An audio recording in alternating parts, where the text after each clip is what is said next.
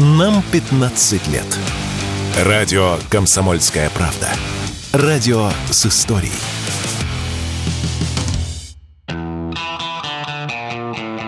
Коллекторов будут наказывать за навязчивость. Законопроект с поправками в КОАП подготовили в Минюсте. Согласно нему, взыскатели долга ждут миллионные штрафы за излишнюю переписку или звонки должникам.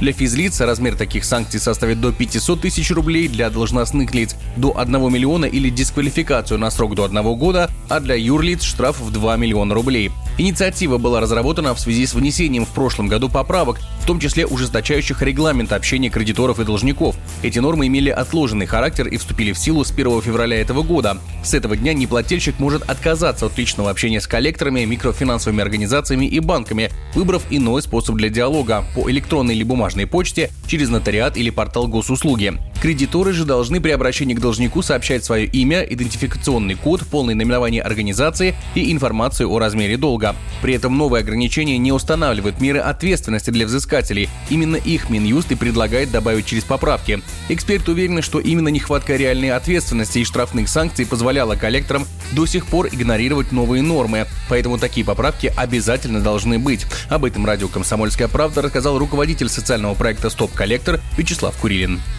Тот закон, который на сегодня существует, он достаточно эффективно работает, но тем не менее практика привлечения к ответственности как раз коллекторов показывает, что не для всех те санкции, которые на сегодня существуют, являются ощутимыми. И, собственно, поэтому и появляются такие законопроекты, которые ужесточают требования. И, в принципе, я считаю, что да, это обосновано.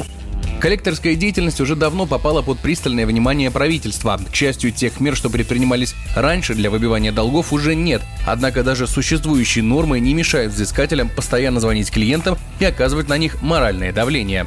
Звонили вам по, по запросу вашего кредитора. Имеется просроченная задолженность 37 350 рублей. На протяжении 117 дней вы не оплачиваете. По какой причине? А я должен обсуждать это, да, с вами? Нет, ну вы обязаны хоть как-то исполнять свои обязанности, которые добровольно взяли на себя. Обсуждать вы не обязаны. Ну вот, наверное, давайте не будем это обсуждать, и все, как бы я сам решу. Ну, то почему вы избегаете общения и уклоняетесь Ну, от потому оплаты? что я не обязан с вами общаться, тем более вам что-то объяснять.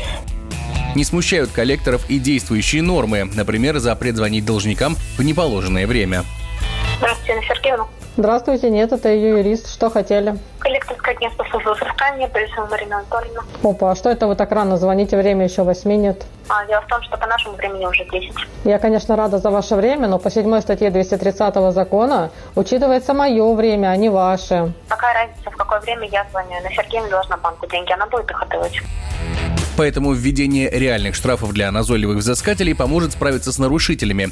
Поможет в том числе и санкция, которая позволит отстранять коллектора от профессиональной деятельности на длительное время, уверен Вячеслав Курилин.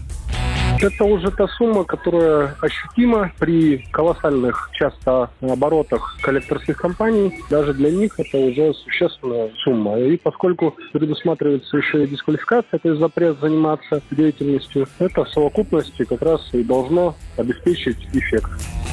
За прошлый год Федеральная служба судебных приставов признала обоснованными 6880 жалоб россиян на деятельность коллекторов. Это на треть больше, чем годом ранее. Последний раз такое количество жалоб поступало в надзорные органы в 2019 году. Егор Волгин, радио «Комсомольская правда».